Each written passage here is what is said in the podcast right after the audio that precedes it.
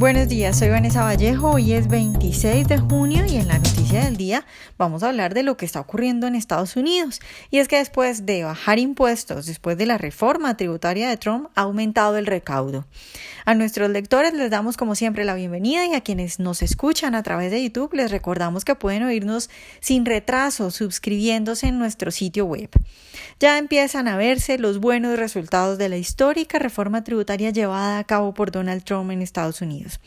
Ya tenemos algunos datos de lo que ha logrado esta histórica rebaja de impuestos aprobada a finales del 2017 y que fue tan criticada desde diferentes sectores. En primer lugar, ha aumentado el crecimiento de la economía, impulsado por la inversión que ha traído el liberalismo económico del presidente norteamericano. Según los datos del primer trimestre de este año, la economía está creciendo al 2.3%. Ahora hay que recordar que el promedio de crecimiento durante el mandato de Barack Obama fue del 1.9%. Además, la tasa de paro ha caído al 3.9%, registrando el nivel de desempleo más bajo desde el año 2000.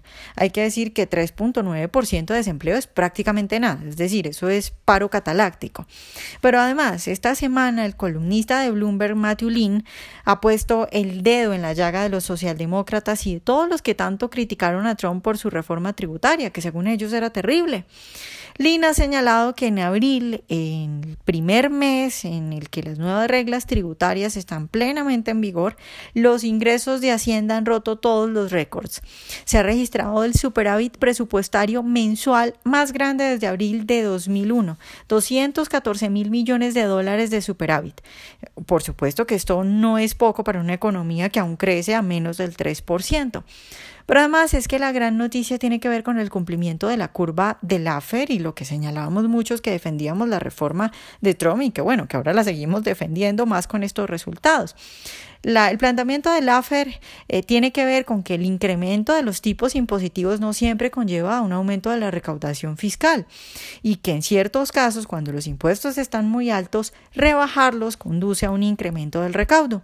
Pues Trump bajó los impuestos, por ejemplo, el impuesto de sociedades pasó del 35% al 21%, situándose con eso en uno de los impuestos más bajos a nivel mundial e hizo también un gran esfuerzo para simplificar el mecanismo de pago y resulta que el recaudo ha aumentado en un 12% frente a los niveles reportados el año pasado cuando estaban las antiguas tasas impositivas. En 12% ha aumentado el recaudo por cuenta de la histórica reforma tributaria de Trump que tanto le criticaron. Trump se sumó a la competencia fiscal que hay a nivel mundial. La tendencia de los países desarrollados es esa, es bajar impuestos y competir entre ellos pues para atraer inversionistas. Y bueno, ya estamos viendo los resultados. Eso sí, nadie habla de eso las revistas por estos días están felices presentando fotos de niños separados de sus padres en la frontera, muchas de ellas imágenes de cosas que sucedieron durante el periodo de Obama. Pero de las buenas noticias en economía, nada. Todo lo de Trump es malo para los grandes medios de comunicación, mientras que todo lo de Obama era bueno. Y las cosas malas ni siquiera las sacaban.